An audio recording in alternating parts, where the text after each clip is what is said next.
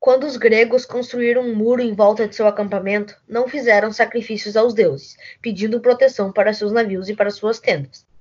Esse muro iria durar. Quando os gregos construíram um muro em volta de seu acampamento, não fizeram sacrifícios enquanto durasse a luta. Mas polidamente convenceu Heitor de que deveriam todos apear-se dos carros e cruzar um espaço a pé.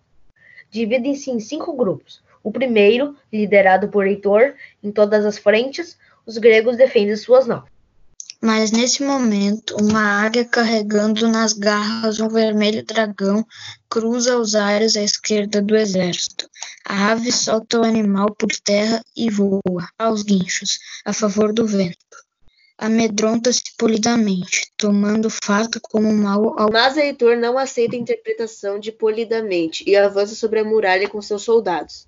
Zeus manda nesse momento um vento tempestuoso em direção às naus. Os dois ajazes percorrem os muros, animando a todos e recomendando que não recuem.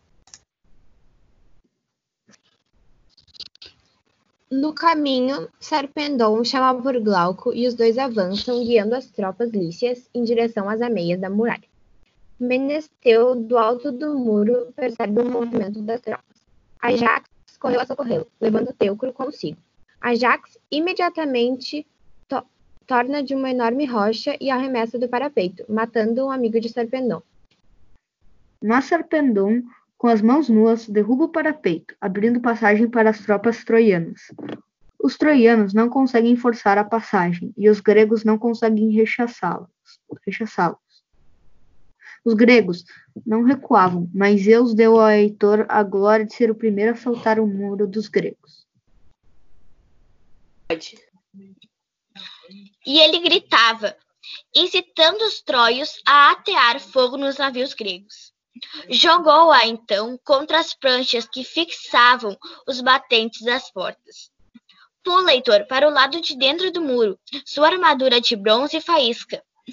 Chama pelos homens que rompem pela muralha adentro de um ruído terrível. Aê!